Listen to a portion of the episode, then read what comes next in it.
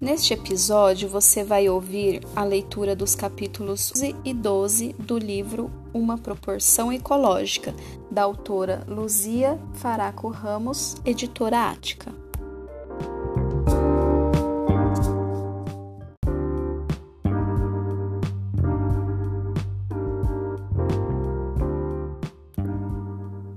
Capítulo 11 O Sumiço na segunda-feira, a coleta nos dois postos foi excelente, com as duas equipes arrecadando grande quantidade de papel, plásticos, vidros e latas. A volta ao sítio foi animada como sempre. No finzinho da tarde, Mari voltava de mais um de seus passeios solitários quando deu de cara com Roberto. Mari, onde está o resto do pessoal? Sei lá, Roberto, respondeu a jovem mal-humorada. Olha, eu não tenho tempo de explicar agora, mas venha comigo, isso é urgente e muito importante. E pegando na mão dela, dirigiu-se para a estrada que levava à cidade. Tudo foi tão rápido que, quando ela percebeu, estavam próximos de um bosque de eucaliptos. Na hora do jantar, Isabela foi a primeira a sentir falta dos dois. Gente, onde estão a Mari e o Roberto? Ah, devem estar numa boa, se é que vocês me entendem acalmou Pedro. Preferiram não esperar pelos dois, jantaram e foram terminar os relatórios sobre a coleta seletiva que vinham realizando. Tinham encontrado alguns dados históricos muito interessantes e queriam registrá-los. Breve história da reciclagem e origem de alguns materiais. A reciclagem vem sendo praticada desde a antiguidade por diversos povos. Entre os romanos, os soldados da legião recolhiam espadas e escudos abandonados pelos inimigos nos campos de batalha e os encaminhavam para a fabricação de novas armas.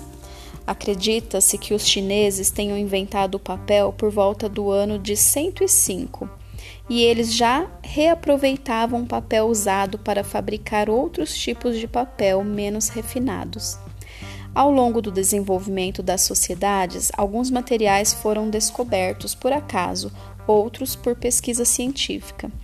O vidro teria sido descoberto por navegadores fenícios. A partir de uma fogueira feita na praia, eles observaram que o calor do fogo, a areia, o salitre e o calcário das conchas reagiram a, produ a produzir vidros. Já o plástico foi inventado pelo inglês Alexander Parkes em 1862 e tornou-se material de grande utilidade na sociedade moderna e hoje é reciclado.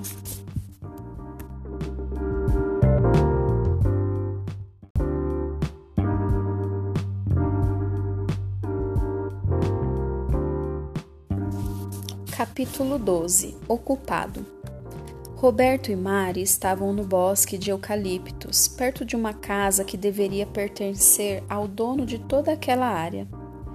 Roberto, posso saber por que me trouxe para cá? perguntou a jovem ofegante.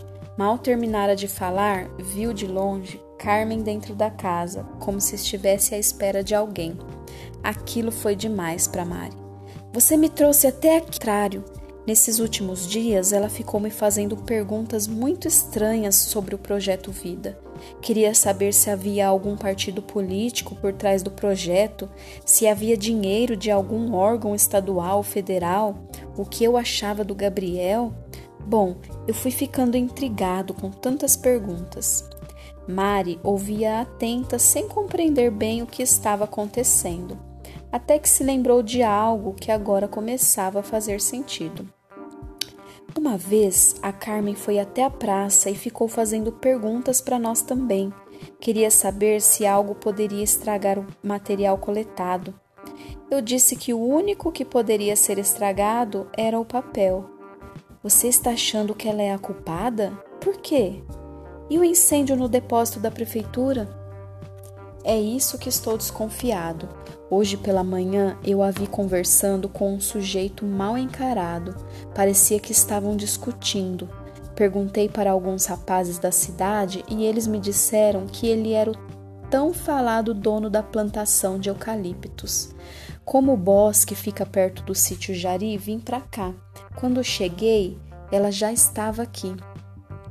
Enquanto Roberto falava, chegou um carro e, e dele desceu o homem de quem estavam falando. Seu Lamberto, esse era o seu nome, entrou na cabana. Assim que fechou a porta, aproximaram-se mais da casa. Agora podiam ouvir a conversa e vislumbrar alguns movimentos por uma fresta. Seu Lamberto, eu estou caindo fora. Para mim chega. Não quero mais saber de ficar atrapalhando o projeto da coleta seletiva. Só aceitei tudo isso por causa de meu pai, mas agora que sei a verdade, vou contar para toda a cidade o que o Senhor tem feito. Aproximando-se da porta, Roberto e Mário ouviram a resposta ameaçadora do homem. Faça isso, e ninguém de sua família vai sobreviver para ouvir história. Não, pensando melhor, você que não vai ter como contar história. Os dois jovens perceberam então que seu Lamberto sacava uma arma. Roberto, que já estava bem perto da porta, levou tamanho susto que perdeu o equilíbrio, indo se apoiar justamente no trinco que se abriu e ele foi cair bem no meio da sala. Num ato instintivo, Mari correu para ajudar o amigo. Carmen aproveitou a confusão para sair correndo, enquanto seu Lamberto, rápido, pegou Mari e tratou de amarrá-la numa cadeira. Durante a operação, passou o tempo todo com o revólver ameaçando Roberto.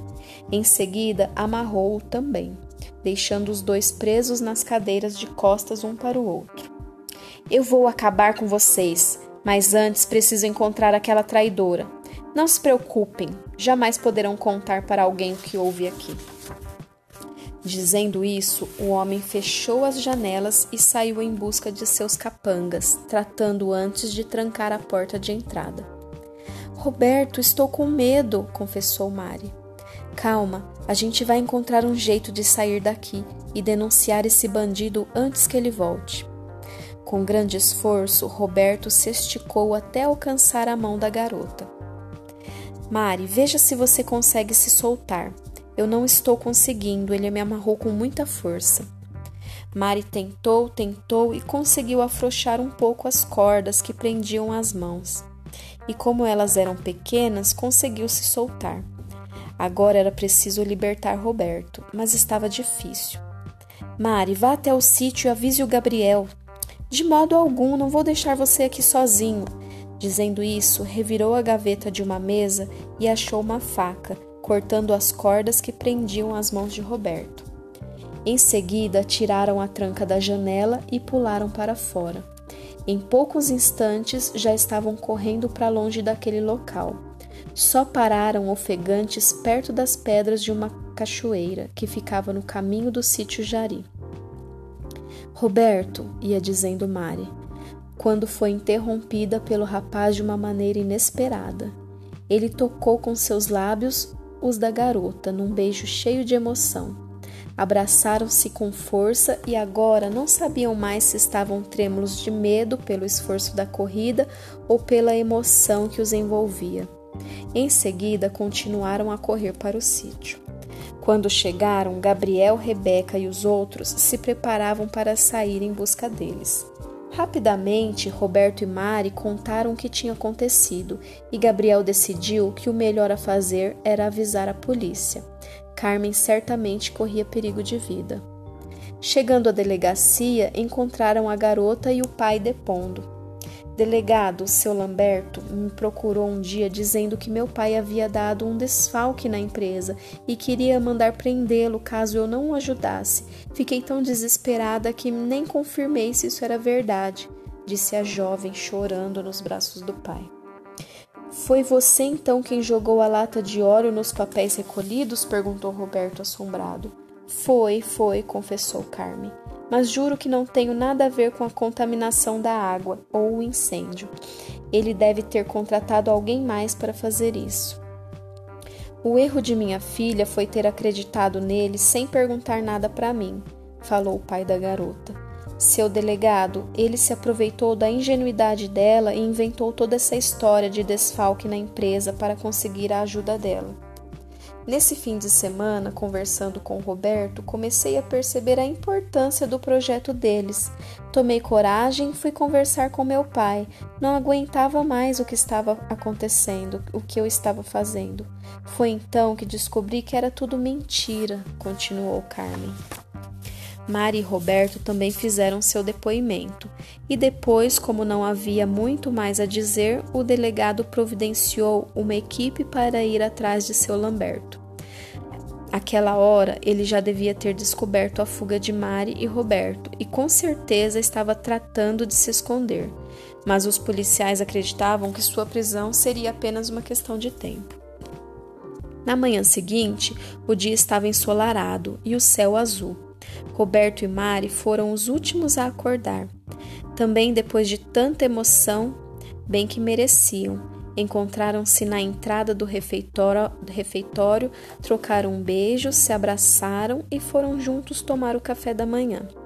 Logo depois, todos se prepararam para partir, e num clima bem diferente do início da viagem.